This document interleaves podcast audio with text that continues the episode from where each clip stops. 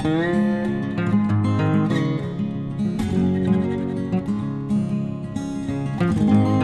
你好，欢迎收听《太太太乡下》。你对于一个国家的喜好是来自于哪里呢？有时我常觉得是来自于这个国家的人对待于我们的态度。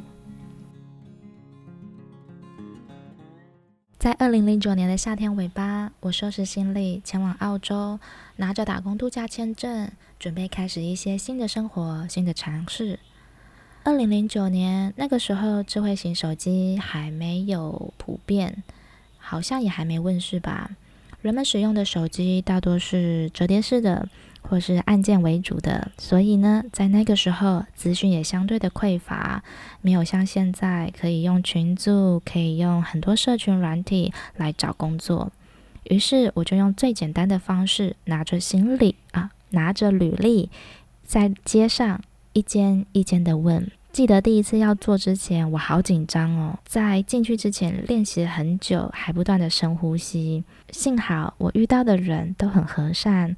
就算没有工作的职缺，他们也会笑笑的告诉我，谢谢我来询问，但是目前没有。我就这样子一间一间的问，很幸运的，我也因此找到了工作。那一年我在澳洲找工作的方式，都是使用这样所谓扫街，拿着履历在街上一间一间的问。我觉得自己很幸运，遇到的雇主人都非常的好，薪水准时发放，遇到国定假日还有所谓的 double pay，上班的时候呢也不会让你太劳累，偶尔会有一些嘘寒问暖等等之类的。而我所遇到的同事们，虽然来自很多其他不同的国家，但是有本地人，大多数他们人都很好。而我也曾经住在一个澳洲的人家里面，一个房东我还记得他叫 Vicky，他对我非常的好，好像就是女儿一般。因为他自己没有办法生小孩，所以他对我非常的好，还甚至帮我庆祝生日，给我很多惊喜。总之那一年在澳洲，我所遇到的人都很好，所以我也很喜欢澳洲这个国家。有时我在想。若是我在澳洲遇到了恶意的雇主，剥削我的薪水，甚至让我超时工作，或是又遇到了很多对我怀有歧视的人，那我还会这么喜欢澳洲这个国家吗？我对于澳洲这个国家的看法是不是就很大的不同了呢？二零一零年我回到台湾之后，我开始会注意到街上的所谓外劳。移工这个词是在这几年才开始比较正确化。早期的时候，我们都还是习惯称为外劳。慢慢的，我开始会去注意到移工的议题，会在街上多看了他们一下，或者是去多关心他们的一些新闻。慢慢的，我发现到其实他们跟我们并没有什么不一样。这些东南亚移工们来到台湾工作，离乡背井，人生地不熟，而且语言还不通。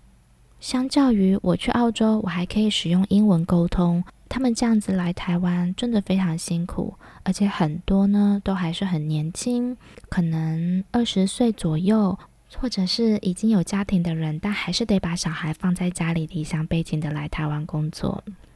而我今天想要讲的是一个比较悲伤的事情，那就是关于拜伦。对做工的人来说，一旦发生职业灾害，现行的职灾认定过程非常不利于劳工，而且外籍义工更是弱势中的弱势。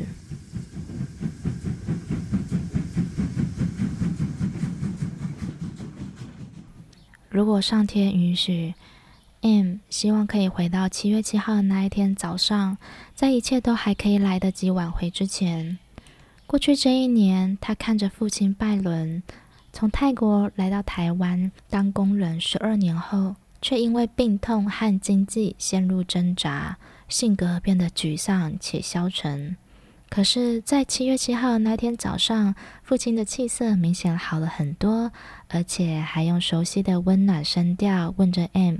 你要出门了吗？几点回来呢？M 马上觉得非常的开心，因为他开心父亲终于恢复了精神，所以他告诉父亲：“我中午就回来了，等我回来再帮你煮饭。”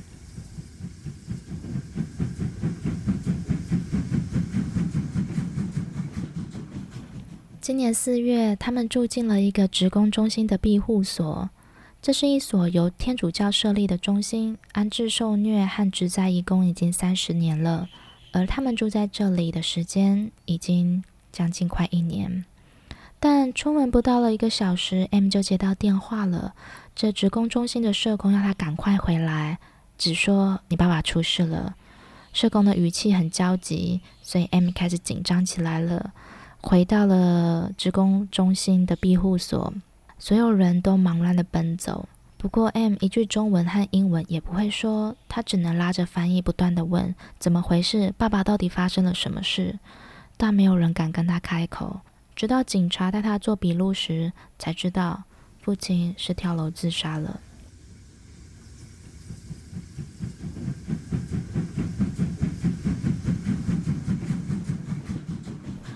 伦在二零零八年的时候来台湾工作，一做就是十二年。而在去年七月的时候呢，他被一位台籍员工叫去操作一个起重机。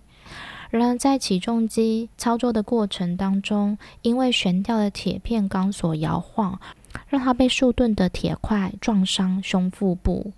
拜伦原先不以为意，但是隔天早上痛得起不了身，才去医院检查。结果这一检查是内脏破损，必须诊断切除，而且这辈子接下来的进食和排泄都得仰赖引流管。身为儿子的 M，一听到爸爸在台湾出事，就马上飞来台湾照顾父亲。当他抵达桃园机场的时候，他只带了五件衣裤，没有太多行李。他跟家里的妻子说：“我可能两个月就回家了，等我一下吧。”没想到这一趟来台湾一待就将近一年。他在这一年里照顾了爸爸，为了省钱，他吃剩下的医院餐，而每一天帮父亲擦澡、处理排泄物，还要随时注意仪器上的生命遗像。二十四小时都绷紧了神经，非常的不好受。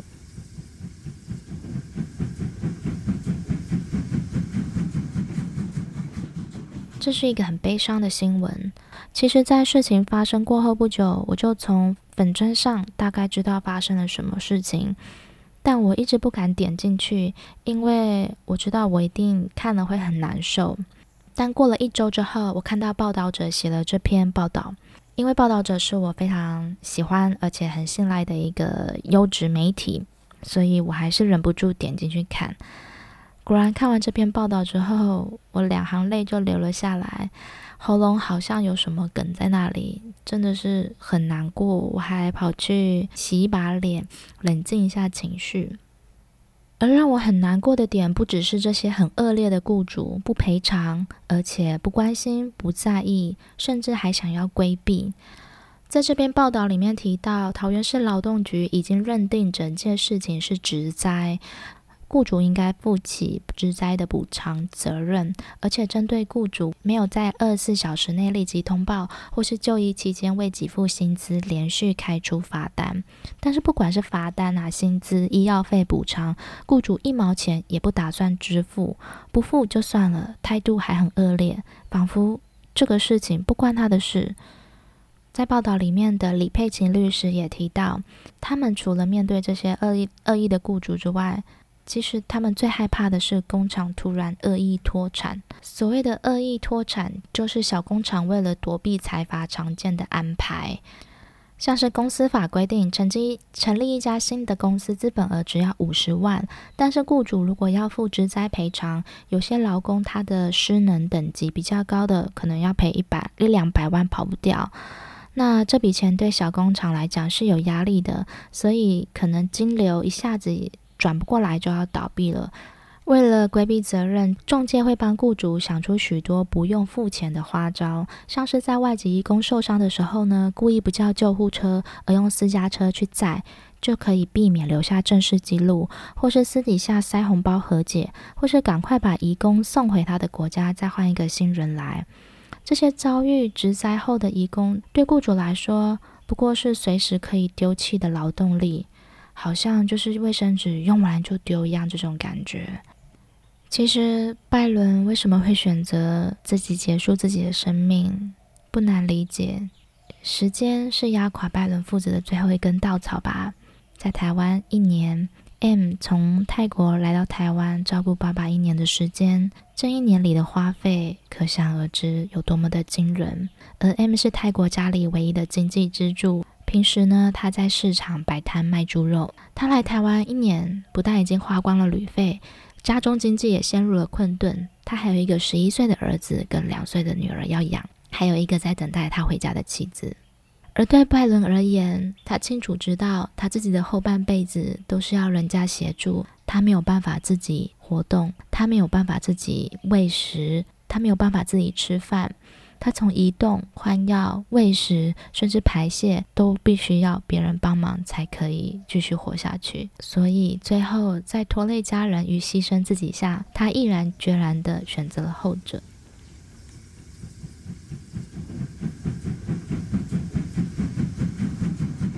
而整篇报道最让我感到难过、让我眼泪流下来的是来自于他留在手机里的遗言。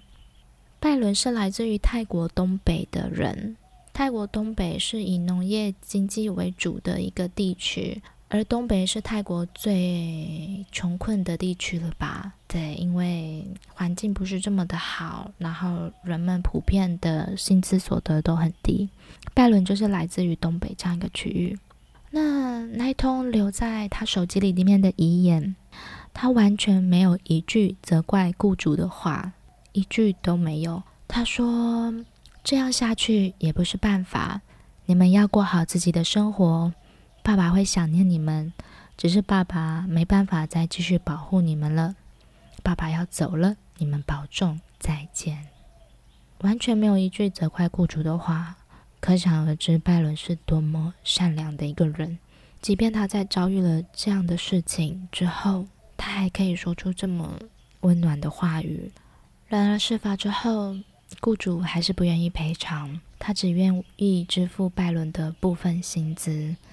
其他的医疗费用，还有因为工伤产生的劳动力减损的赔偿，家属的精神抚慰金，至今仍不愿赔偿。不愿赔偿就算了，态度还非常的恶劣。那在台湾，全国每年大概有三百名的义工在等待劳保局职灾失能给付。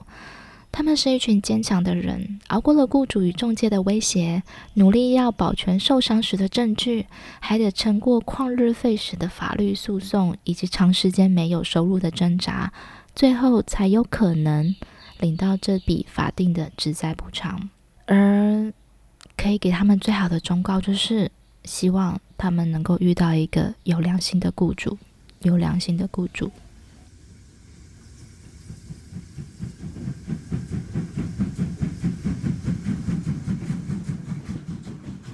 这个新闻给我的感触很深很深。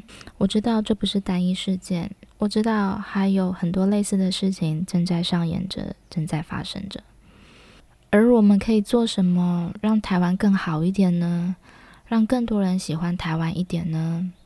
这时候，我想要介绍一个很棒的非营利组织，他们叫做 One Forty。One Forty 的名称呢，是来自于。嗯，东南亚移工在台湾的人口比例，台湾的人口是两千四百万，那相当于呢，每四十个台湾人就有一位是来自东南亚的移工，这个比例其实蛮高的，总数到达约有六十万人，其中大部分二十四万人来自于印尼，十七万来自越南，十三万来自菲律宾，还有大概七万的人口来自于泰国。他们主要做的工作呢，大部分都是家庭看护，我们最常见的，而且很多都是来自于印尼。然后呢，除了家庭看护之外，还有产业劳工，像是在工厂啊工作的，还有渔船渔工这些。他们来台湾从事的工作，其实说实在的，就是我们台湾人不愿意做的工作，非常辛苦的工作。那 one forty，所以 one forty 顾名思义就是取四十分之一。这个，所以就是取四十分之一的这个人口而来的。而 One Forty 这个组织呢，主要在做的事情就是透过教育的方式，来让移工们更清楚了解自己和未来的目标，然后希望可以借此改善结构性的经济问题。就是他们学到的东西带回去他们的国家之后，可以继续学以致用，然后获得更好的经济生活。那他们在做的事情实实际上有。呃，移工人生学校，移工人生学校呢，除了教导他们，除了教他们学习中文，对，因为呢，有中更好的中文能力，可以让他们跟雇主啊，或是跟家庭啊，有更好的沟通，减少一些嗯误会的产生。那除了说是教中文啊，学习第二外语之外呢，也会学习一些商业知识，像是他们有一个课程，就是为小型小型企业的这个呃企业管理吗？嗯，不是，就是一个 怎么说呢？嗯。呃，像这个创办人凯翔，他就发现了许多移工们，他们在台湾赚到钱之后，其实回到家乡，很想要去从事一些小型的生意。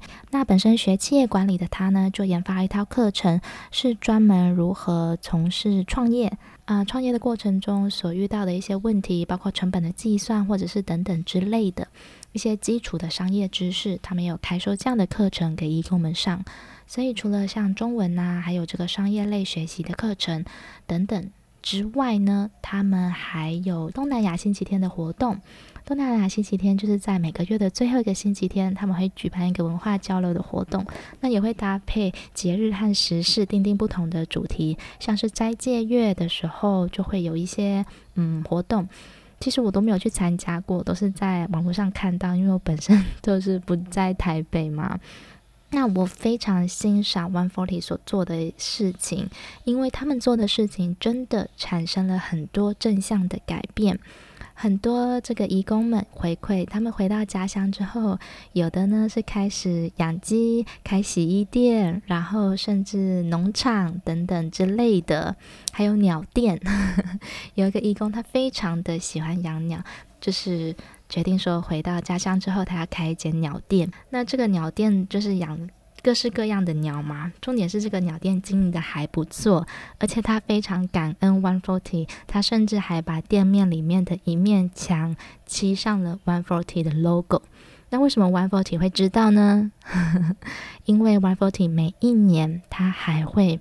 回去家乡，回去这些义工们的家乡拜访他们，所以不只是在台湾给他们一些支持的力量，给他们一些教育，给他们一些学习之外呢，还有定期的在联络。我觉得这是一个非常非常温暖的事情。如果我是义工，在台湾工作，然后可以有这样的一个组织让我学习，让我可以获得更好的工作能力，得以改善我的经济。那是多么温暖一件事情！我会有多么喜欢台湾这个国家。我记得还有一位义工，他是在 One Forty 学中文，那学习的非常好。回到印尼之后呢，由于他这个良好的中文能力，让他可以在公司担任翻译的工作。那他这个本身就回馈说，他没有想到说他自己的学历竟然可以在大公司上班，而且获得还不错的薪水。他很感谢 One Forty。这个中文课程让他学习到了非常多。虽然 One Forty 位于台北，好像能去上课的只有在台北工作的义工们，但 One Forty 有想到这一点，所以他们还弄了一个所谓的呃好书半包。所以他们有一个所谓“好书办计划”。好书办计划就是，即使你不在台北，但你想要学习中文，我们有一个免费的这个包裹。那这个包裹里面呢，就是你可以自己学习中文的材料，教材都是他们自己编的，然后还有其他的一些呃可以帮助你学习中文的东西。那你只要完成登记呢，就会把这个好书办。这个包裹寄到你的工作地方，让你呢，除了在台北之外，就是你没有办法到 One Forty 上课，但是你也可以透过这样的方式继续学习中文。